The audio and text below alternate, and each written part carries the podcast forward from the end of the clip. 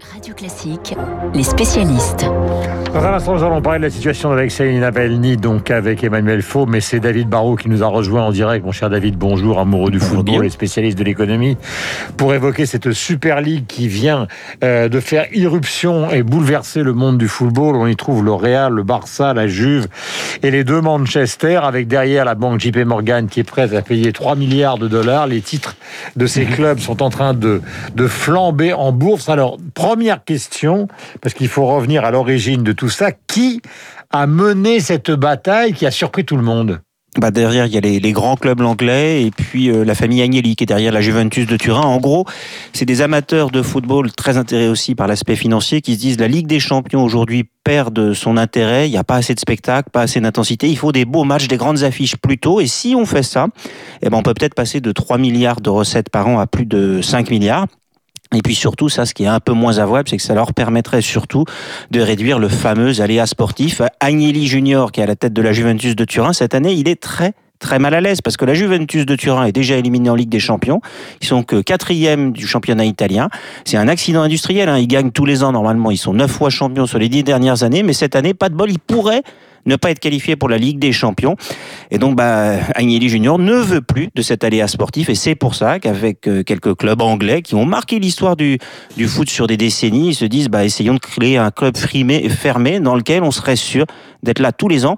On peut faire grossir le gâteau et on peut se répartir autrement les parts de ce gâteau des droits sportifs. Alors évidemment, l'UEFA hurle. Du côté de l'Elysée, il y a eu des communiqués aussi considérant qu'on allait aider les instances européennes de football à lutter contre ce projet. Il y a des clubs qui n'y vont pas, comme le Bayern de Munich, qui est euh, le multi-champion allemand, et le PSG, idem pour la France.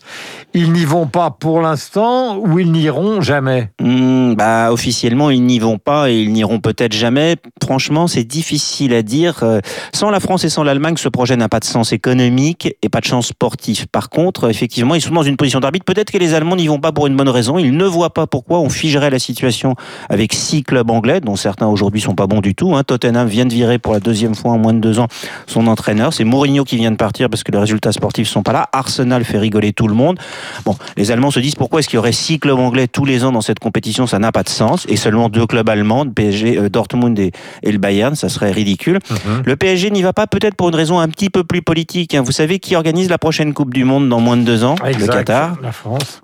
Mmh. Qui est, qui est actionnaire du, qui est actionnaire du le Qatar, bien sûr. Le, le, Qatar.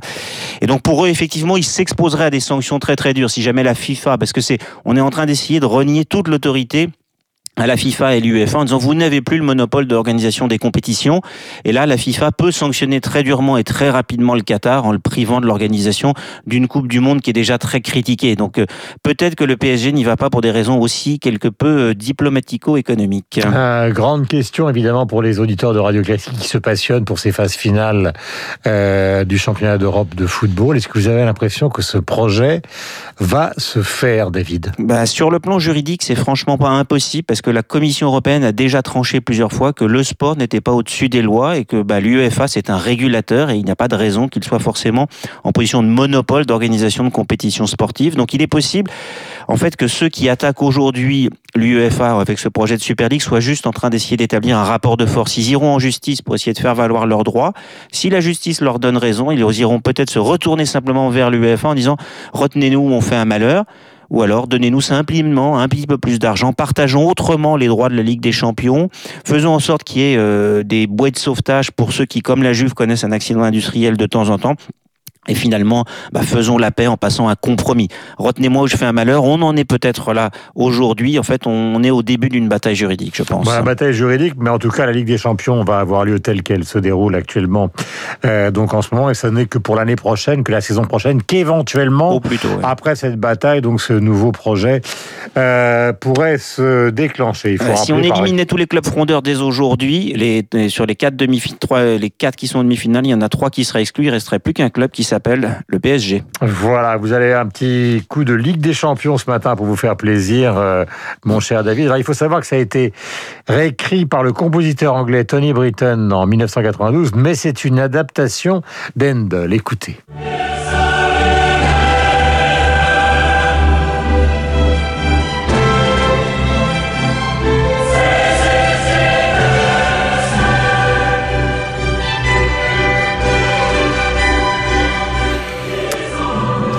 Côté du ballon rond, l'irrigation de la musique classique est partout présente. Tony Britton comme auteur.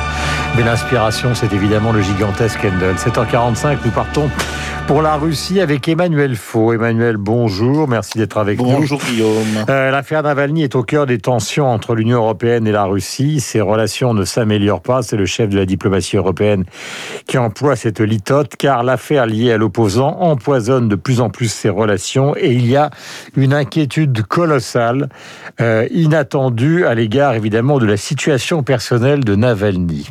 Oui, et d'ailleurs, euh, hier, Guillaume, les ministres des Affaires étrangères des 27 euh, se sont retrouvés à Bruxelles et ils ont commencé la réunion en évoquant ce dossier Alexis Navalny, quelques heures après l'annonce d'une dégradation de son état de santé par ses proches et juste avant que les Russes ne décident de le transférer dans un hôpital carcéral, non loin de la prison où il a entamé une grève de la faim il y a trois semaines, le 31 mars dernier. Alors dans cette affaire, la méfiance est très élevée entre les Russes et les Européens, et elle ne cesse de croître au fil des communiqués des autorités russes ou du Kremlin, comme lorsqu'hier, le porte-parole de Vladimir Poutine affirmait que les autorités russes ne s'occupaient pas de la santé de leurs prisonniers, car la santé de l'opposant au Kremlin le plus en vue est maintenant devenue une affaire politique, surtout après la tentative d'empoisonnement de l'automne dernier, de Joe Biden à Emmanuel Macron les Occidentaux tiennent désormais le président russe pour responsable du moindre battement de cœur du jeune avocat rebelle, au point de laisser entendre que sa mort en prison aurait des conséquences diplomatiques incalculables. Alors officiellement, son état s'est maintenant stabilisé et il accepte de prendre des vitamines, mais l'avenir des relations russo-occidentales est comme suspendu au sort d'Alexei Navalny, pour le meilleur et surtout pour le pire. Et cette affaire risque euh, de, d'éteindre, pardonnez-moi, sur l'autre contentieux du moment, celui qui est aussi violent et qui concerne l'Ukraine. Oui, absolument, Guillaume. Les troupes russes massées à la frontière du Donbass dans l'est de l'Ukraine ces derniers jours on font craindre aux Européens une tentative d'incursion de la Russie ou tout au moins une provocation dans cette région qui dépend de Kiev. Vladimir Poutine, qui doit prononcer demain son grand discours annuel, se rappelle sans doute l'impuissance de l'ONU qui avait marqué l'annexion de la Crimée par Moscou en 2014.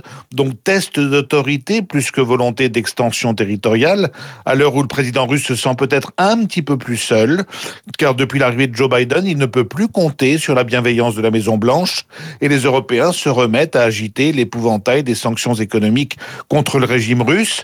Situation compliquée car de son côté, le président ukrainien Zelensky demande la protection de l'OTAN ou de l'Union européenne dont il voudrait faire partie. Et en même temps, les Européens savent bien qu'une admission de Kiev au sein, de l'Alliance Atlantique serait perçue comme un véritable casus belli par le chef du Kremlin. Donc l'Europe doit trouver un chemin étroit euh, de la fermeté vis-à-vis de Moscou mais sans donner de gage à l'Ukraine. Merci Emmanuel. 7h48, nous avons rendez-vous avec le journal imprévisible. Nous allons nous intéresser à un phénomène historique, la disparition des Castro à la tête de Cuba. Il est 7h48 et c'est Marc Bourreau qui est à la tête du journal imprévisible.